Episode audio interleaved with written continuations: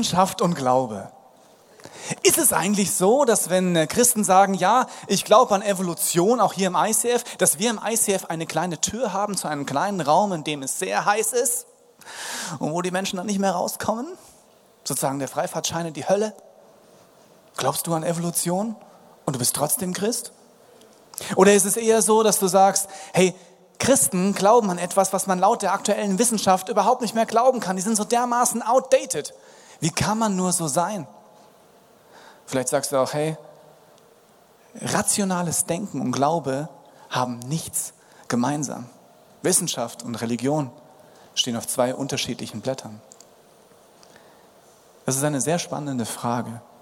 Ich liebe diese Frage, weil ich glaube, sie hat mehr mit dir und mir zu tun, als wir alle glauben. Und es hat viel mit meinem Auto zu tun, meinem Käfer, meinem ersten Auto, das ich jemals besessen habe. Ich war Punk, meine Haare hatten alle Farben, ich nannte sie liebevoll Spektralhaare. Und auch mein erstes Auto musste ein Auto sein, was mir ebenbürtig war. Also habe ich meine Mama und meinen Papa äh, gedrängelt, hey, ich brauche einen unbedingt, ich brauche einen Käfer. Und zwar nicht irgendeinen Käfer, sondern einen 1300er Käfer, 1969er Baujahr. Ein wunderbarer Oldtimer. sah sehr gut aus, er war weiß und oben hatte das so ein Sonnenverdeck gehabt, aber weil das leider kaputt war, musste man das irgendwie mit so einem Zement zukitten. Also das ging nicht mehr, aber wir haben es bemalt und zwar so, das sah so aus, als würde von oben so ein Spiegelei draufkommen und an den Seiten so runterreiten. Äh, und vorne äh, war ein Schlumpf drauf mit diesen Flügeln meine Emily, wie von Rolls Royce, nur halt ein Schlumpf. Und es war mein Auto. Und immer wenn ich damit gefahren bin, man hat mich gehört. So ein Käfer ist laut, besonders der, weil 1969 nicht restauriert bedeutet, er ist alt. Und er klappert. Dieses Auto hatte eine Macke. Und zwar immer, wenn ich auf der Autobahn gefahren bin, musste ich 2000 Meter, bevor ich abfahren wollte, vom Gas gehen, weil die Bremsen nicht mehr ganz so gut funktioniert haben. Okay, was ich also gemacht habe, ist 2000 Meter so, wow, vom Gas weg und so langsam rausrollen. Und wenn du dann nochmal an den Berg kommst, nochmal kurz Gas geben. Aber das war auch zum Teil gefährlich. Es gab keine Kopfstützen, nichts. Aber ich war überzeugt von meinem Auto. Ja, es war alt. Aber es war besser als alle anderen Autos, die je in meinem Umfeld waren. Jeder BMW, jeder Popel Golf, jeder Opel, was auch immer, war nicht so gut wie mein 1969er 1300er Käfer mit dem Schlumpf vorne drauf. Es war alt, aber ich habe es verteidigt gegenüber allem. Und ich habe allen erzählt, dieses Auto ist viel besser, obwohl ich doch eigentlich weiß, dass Autos, wo Bremsen funktionieren, auch gut sind. Dass Autos, die Kopfstützen haben, möglicherweise sicherer sind und wenn sie dann noch ein Airbag haben, das könnte tatsächlich Leben retten. Aber trotzdem habe ich in etwas Altem festgehalten, einfach aus Nostalgie. Und ich habe gewusst, dass eigentlich ich in der Vergangenheit bin. Eigentlich ist die Zeit dieses Autos schon vorbei. Die gesetzlichen Bestimmungen haben sich sogar schon geändert. Es gibt Dinge, da halten wir dran fest, weil wir uns wünschen, dass das Alte noch da ist, dass es uns Sicherheit gibt. Und es ist auch schön. Letztens bin ich durch die Straßen gelaufen und da gibt es ja wunderschöne Kirchen in München. Also wirklich historisch unglaublich wertvoll. Und ich dachte mir, hey, ich gehe mal in eine rein und ich komme rein und bin überwältigt von diesen krassen Deckenfresken, äh, von, von der Architektur, von dem Lichteinfall, von den Fenstern. Und ich habe einen tiefen Atemzug genommen und es hat ein bisschen gemüffelt, ehrlich gesagt. Weil diese Kirchen sind alt. Und es hat mich sehr an mein Auto erinnert. Wir lieben alte Dinge. Wir glauben, dass wenn etwas alt ist, dann hat es Bestand. Wenn Wahrheit schon eine lange Zeit andauert, dann ist es sicher. Und wir wünschen uns Sicherheit, oder? Und so eine alte Kirche ist auf der einen Seite ein Garant dafür, aha, wahrscheinlich gibt es das schon länger, die sind immer noch da, vielleicht ist ja wirklich was dran, aber ehrlich gesagt ist es doch häufig so, dass man das Gefühl hat, dass man ein bisschen wie in ein Museum geht. Und in ein Museum, da müffelt's halt. Die Dinge, die da sind, sind schön. Und sie sind möglicherweise auch vielleicht richtig, aber sie sind veraltet. Ich schaue sie mir immer noch mal gerne an, aber in Wirklichkeit hat es nichts mit meinem Leben zu tun. Und manchmal kommt mir das so vor, dass, dass, dass Christen in Kirchen gehen, wie man in ein Museum geht, zu Feiertagen zum Beispiel. Da geht man mit der Familie, macht man einen Ausflug ins Museum und dann geht man wieder nach Hause, aber es hat keine Auswirkung auf dein Leben. Manchmal ist es auch so, dass, dass Menschen äh, Dauerkarten haben in Museen und häufig dort sind. Wechselnde Ausstellungen, aber dass es tatsächlich ein Museum bleibt. Dass es wie ein Museumsgott ist. Und ich glaube, hier irren wir uns gewaltig. Ich glaube, dass alte Kirchen, die Menschen, die dort sind, möglicherweise in einem alten Gebäude sind. Vielleicht muffelt es auch, weil der wunderbare Altar schon seit tausend Jahren dort steht. Aber was dort passiert, ist außergewöhnlich. Wenn man sich die Bibel anschaut, dann geht es einem auch manchmal so, dass man sagt, das ist genauso wie ein Museum. Ich habe euch meine älteste Bibel mitgebracht, ich sammle Bibeln. Das ist die Bibel, Baujahr 1770 circa. Echt alt. Okay, und wenn man dann da reinschaut, denkt man sich, mh, also, das ist schon lange her. Man kann es kaum noch lesen, es müffelt. Und die Geschichten, die hier drin stehen, die sind so dermaßen outdated, es ist so dermaßen überholt und ich kann gut verstehen, wenn man sagt, was hat das denn bitte mit meinem Leben zu tun? Ich lese dir eine Geschichte vor, und zwar aus dem ersten Teil der Bibel.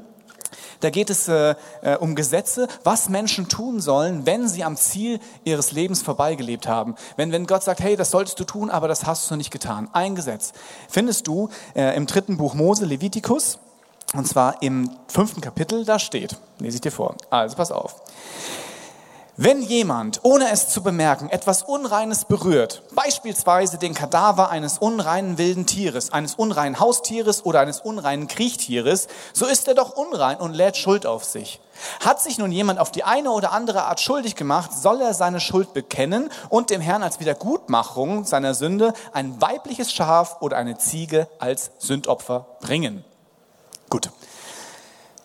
Lass es kurz auf euch wirken. Wenn du Familienpapa bist, kann es sein, dass einer deiner Kinder einen Hamster hat.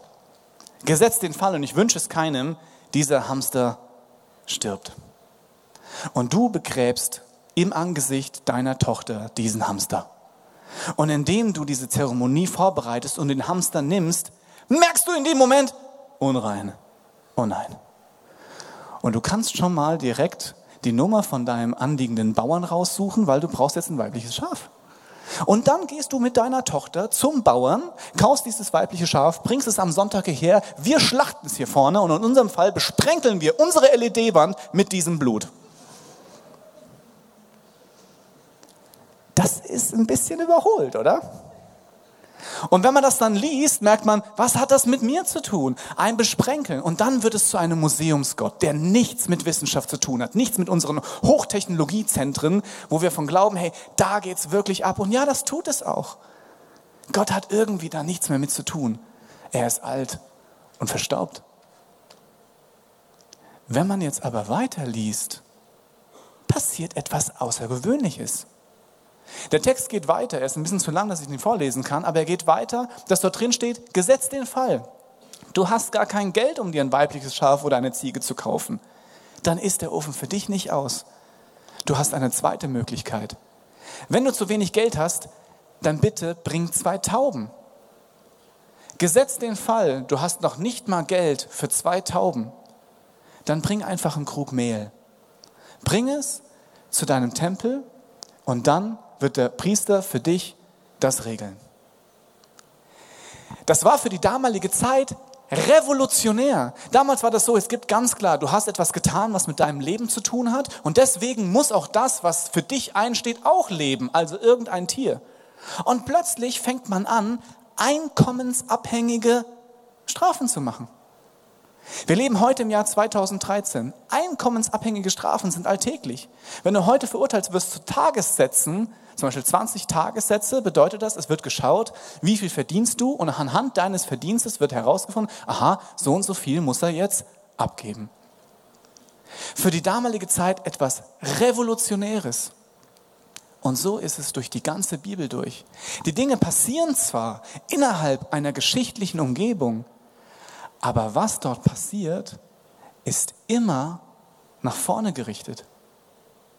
Gott ist kein Museumsgott, der nichts mit jetzt zu tun hat, sondern in jeder Zeit versucht er Menschen dazu zu bringen, aus ihrer aktuellen Situation herauszugehen, Zweifel zuzulassen, neue Dinge zu entdecken, nicht stehen zu bleiben, sich herausfordern zu lassen, um sich zu entwickeln, um das, was tief in unserem Herzen als Sehnsucht verankert ist, dass diese Welt zu einem Ort wird, den wir gut finden, weil wir Frieden mögen, weil wir etwas wollen, weil wir ein Ziel haben, dass das möglich ist.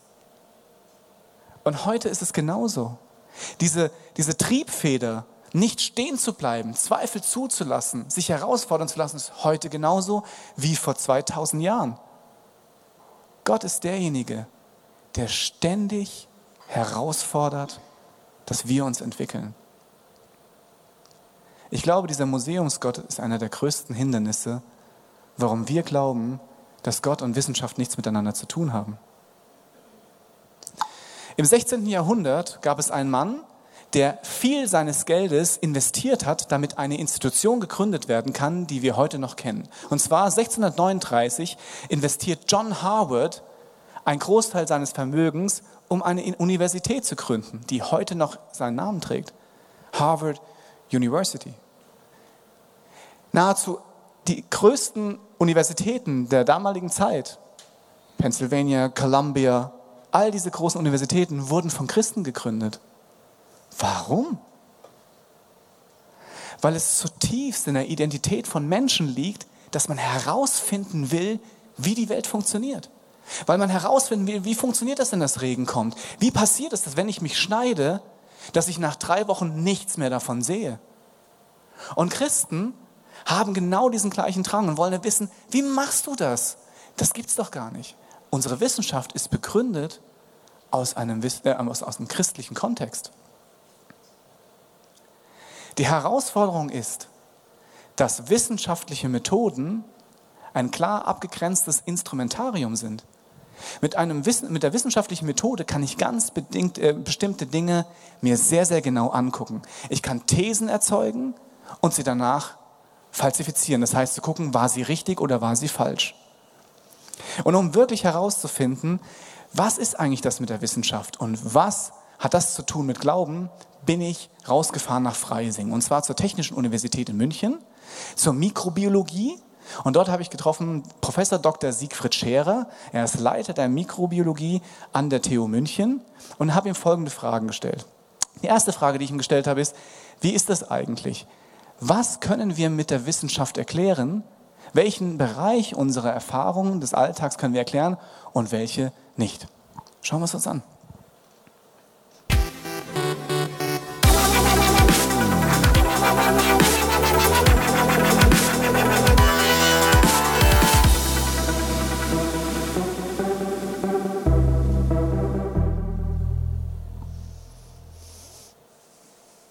Naturwissenschaft ist eine benutzt eine Methode mit einer begrenzten Reichweite. Wir können bestimmte Dinge, bestimmte Aspekte der Wirklichkeit untersuchen mit unserer Methode und andere Aspekte der Wirklichkeit nicht.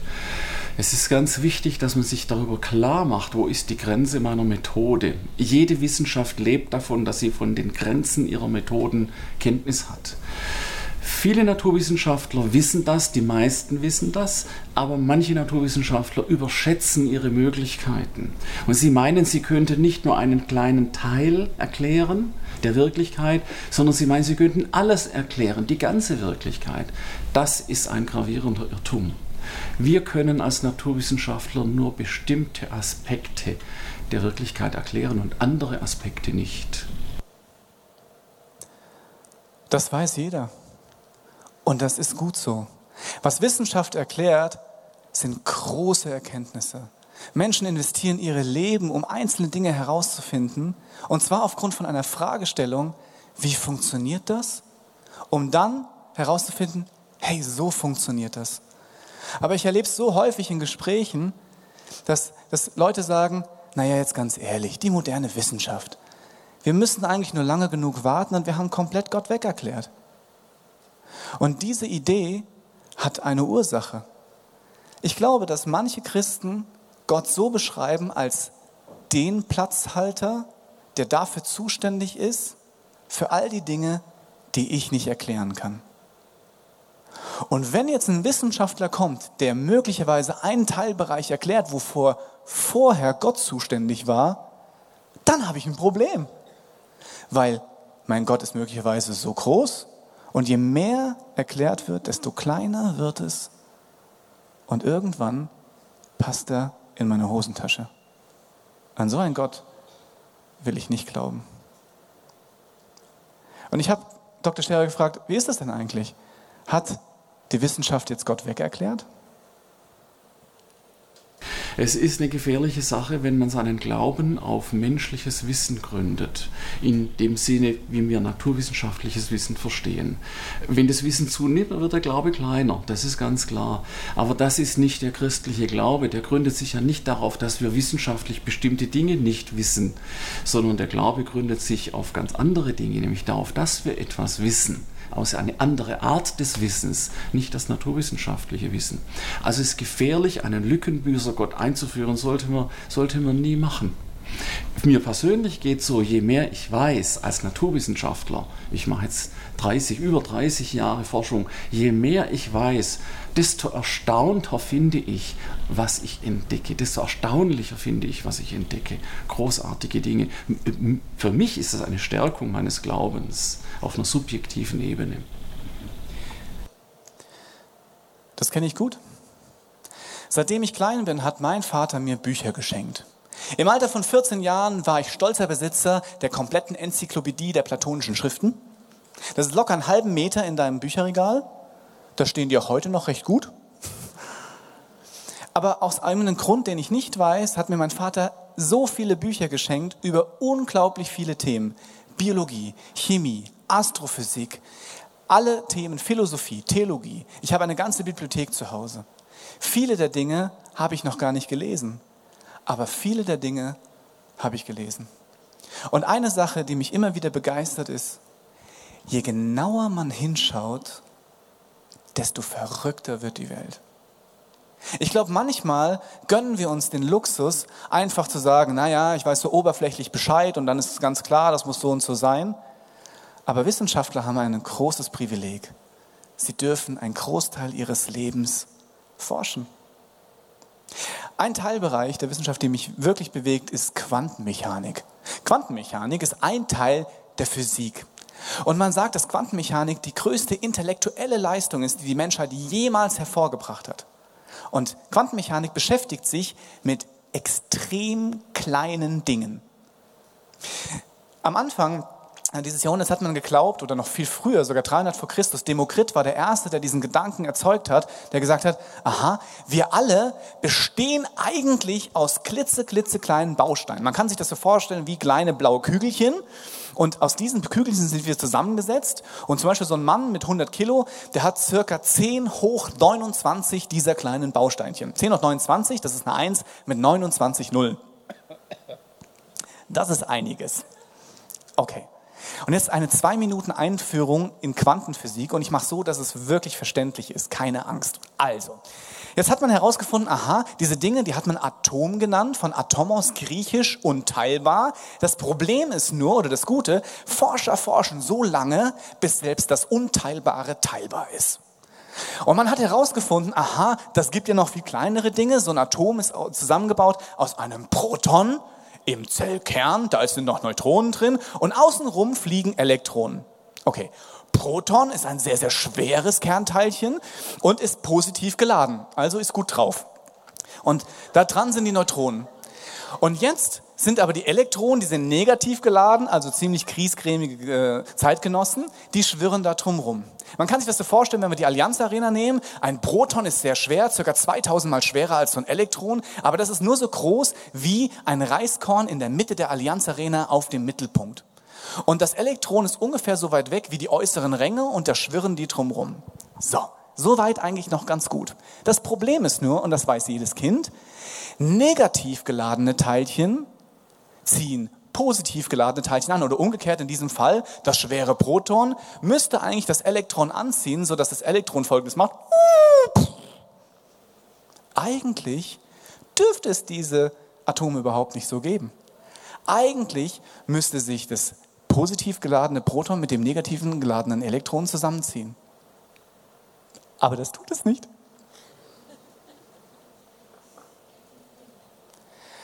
Und man wusste nicht warum.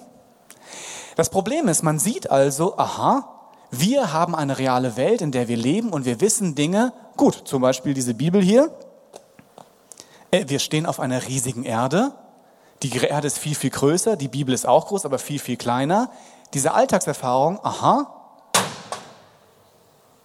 es fällt auf den Boden. Das ist das, was wir erleben. Und jetzt schauen Wissenschaftler hin und sagen, das Elektron macht was ganz anderes. Und zwar schwebt es förmlich.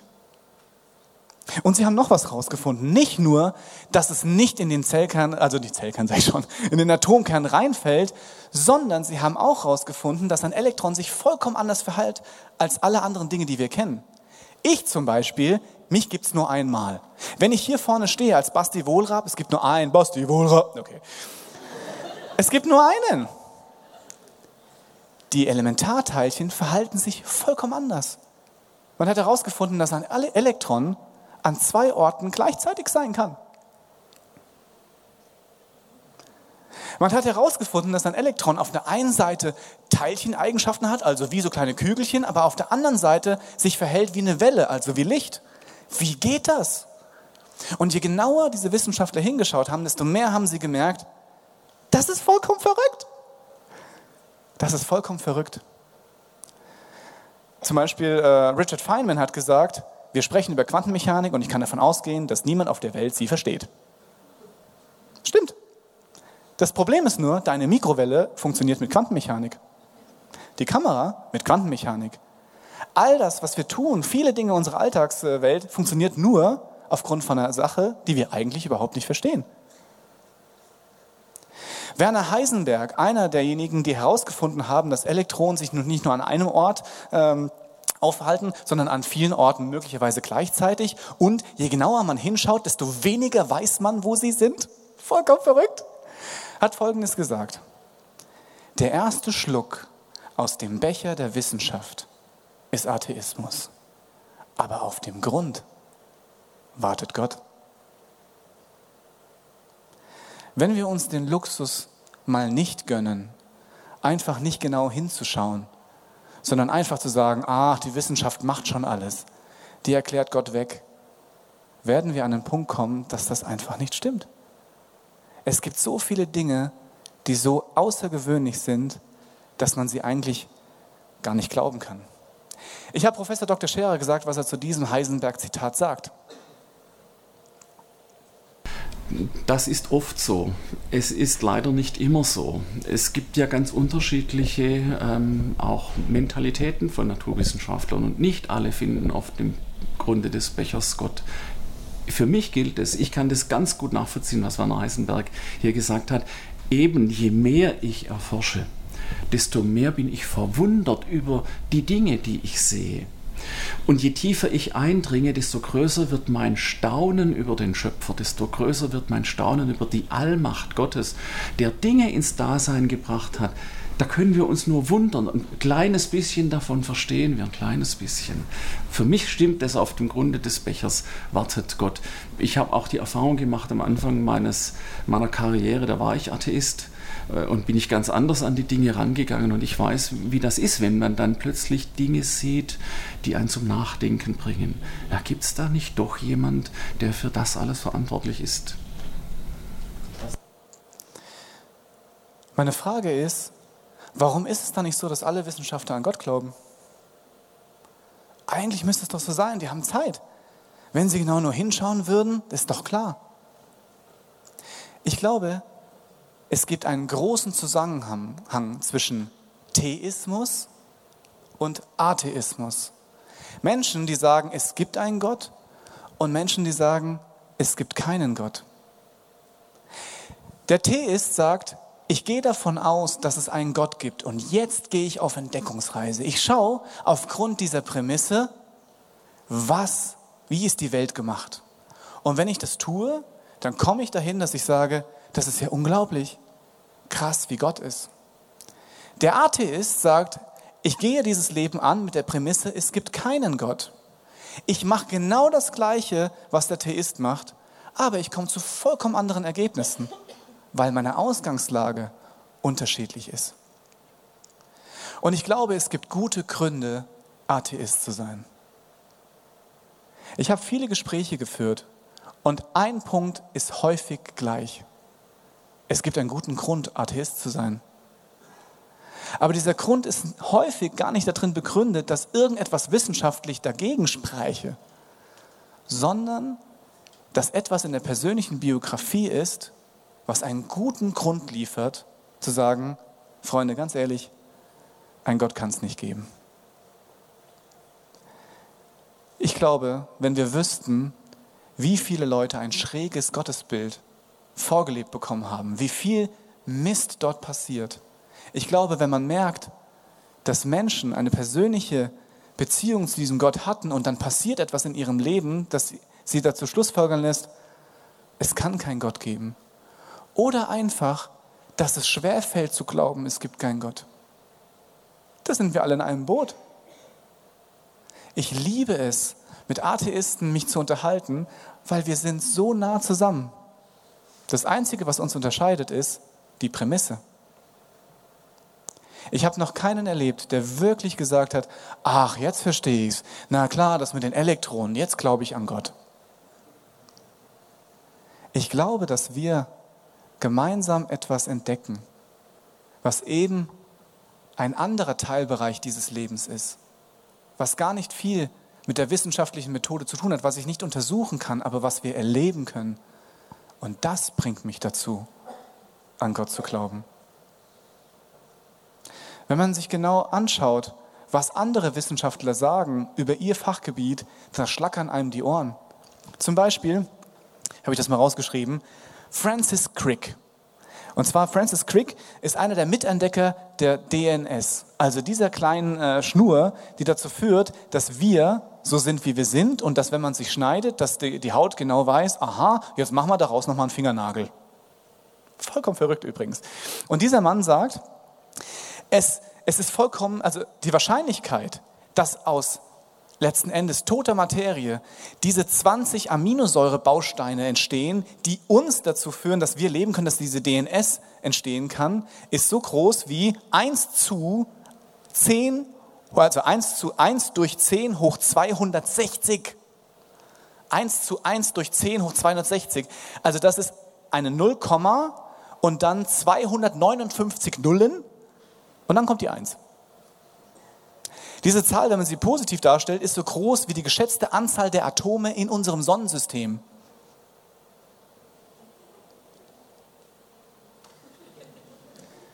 Das ist unwahrscheinlich. Dieser Mann forscht sein Leben lang und rechnet aus, Freunde, das ist echt unwahrscheinlich. Ein anderer Mann, Sir Frederick Hoyle, ist Astrophysiker, eine Kapazität auf seinem Gebiet, weltweit anerkannt und geachtet, hat gesagt, die Wahrscheinlichkeit, dass Leben von selbst entstanden ist, ist genauso wahrscheinlich wie wenn 10 hoch 51 blinde Menschen, das ist eine 1 mit 51 Nullen, gleichzeitig einen Rubiks Würfel lösen können.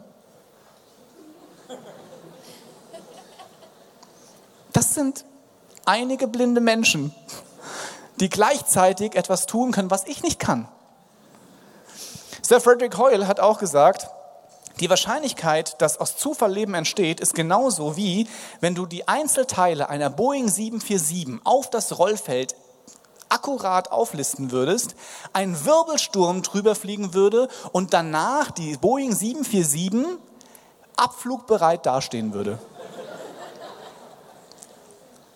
Auch das ist unwahrscheinlich. Und das sagt nicht ein Mann, der sagt, ich verdiene mein Geld mit dem Glauben, sondern er sagt, das sind die Fakten.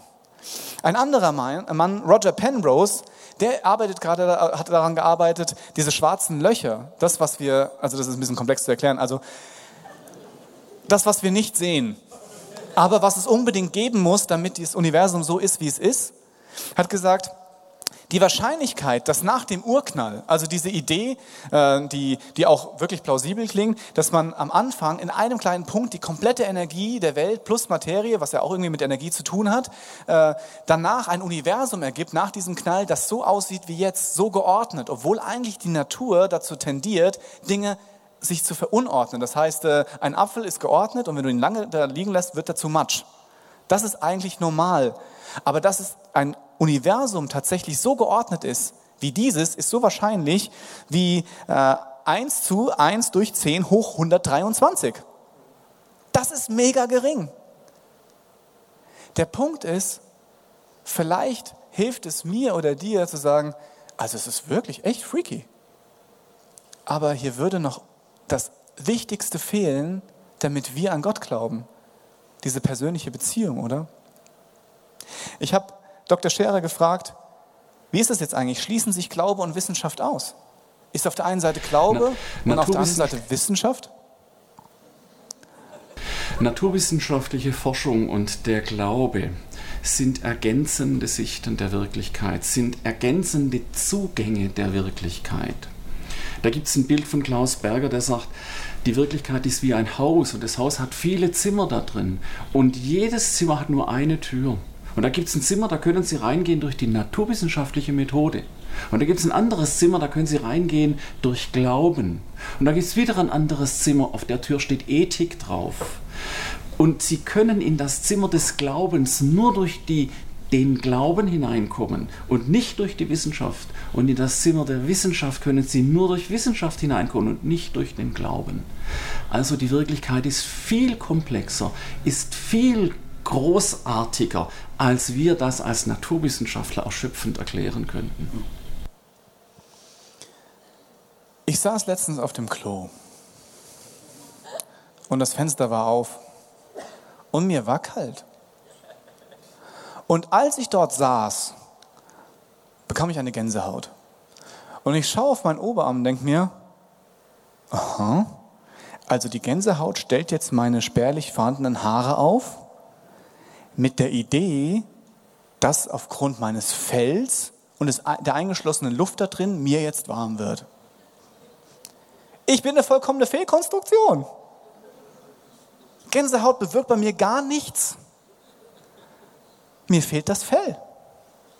Vielleicht, also manche Mitglieder unter uns als Primaten haben noch dieses Fell, ja, aber bei mir nicht.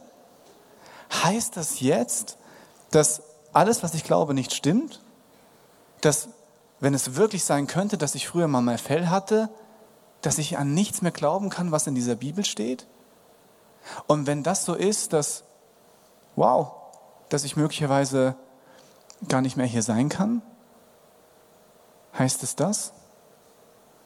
Oder heißt es eigentlich etwas vollkommen anderes? Ich habe Dr. Scherer gefragt, wie ist das jetzt eigentlich mit Evolution und Schöpfung? Schließen die sich aus? Was sagen Sie dazu? Evolution und Schöpfung oder Evolution oder Schöpfung. Verschiedene Christen geben darauf unterschiedliche Antworten. Also das muss man einmal feststellen. Es gibt manche Christen, die sagen, also das geht überhaupt nicht zusammen, Evolution und Schöpfung schließen sich aus. Wenn ich Christ bin, dann Schöpfungsbericht, sechs Tage Schöpfung und Evolution ist weg vom Tisch. Aber das ist nur eine Richtung unter den Christen. Da gibt es andere Richtungen unter Christen, die andere Positionen vertreten, die sagen, ja, Evolution könnte ja auch eine Schöpfungsmethode Gottes sein. Es gibt viele Christen, die das glauben. Und über diese Thematik kann man trefflich streiten. Tue ich auch gerne. Tue ich auch gerne. Und da gibt es viele Gründe hin und her, theologische Gründe und naturwissenschaftliche Gründe. Die Sache ist kompliziert, aber eins ist ganz sicher. Ich habe noch niemanden getroffen, der dadurch Christ geworden wäre, dass er gesagt hat, also Sechs-Tage-Schöpfung ist das einzige Richtige in Evolution, ist, ist falsch. Ich habe immer nur Christen getroffen, die sind Christen geworden, weil sie an Christus glauben. Und das ist unser Fundament. Und davon ausgehend muss man theologische Fragen stellen. Man muss auch Fragen stellen an einen Evolutionismus, der zur atheistischen Weltanschauung wird, da missbraucht wird in diesem Sinne. Aber man muss auch ganz kritisch kreationistische Positionen anschauen, die manchmal echte Probleme haben mit der Wissenschaftlichkeit.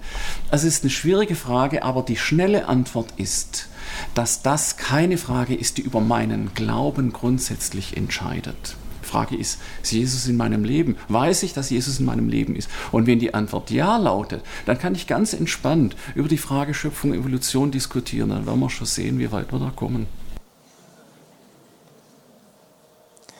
Ich frage mich manchmal, warum manche Christen Angst vor Wissenschaft haben. Warum, wenn sie in einer Diskussion sind mit Menschen, die gute Gründe haben, nicht zu glauben, Beklemmungen bekommen.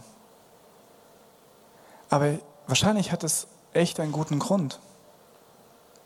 Wie ist es? Zweifelst du manchmal an den ganzen Dingen, die du in der Bibel liest, oder sagst du, hey, klar, Auferstehung der Toten, mache ich einen Moonwalk. Gar kein Problem. Hey, ich bete für Leute und die werden gesund. Meine Güte, das ist nicht mehr als Apfelmus. Da gibt es einiges, wo ich große Probleme habe, es zu glauben, weil es wirklich verstörend und außergewöhnlich ist. Besonders wenn es passiert. Meine Frage ist, hast du vielleicht Angst, dass die Wissenschaft es wirklich schafft, Gott wegzuerklären?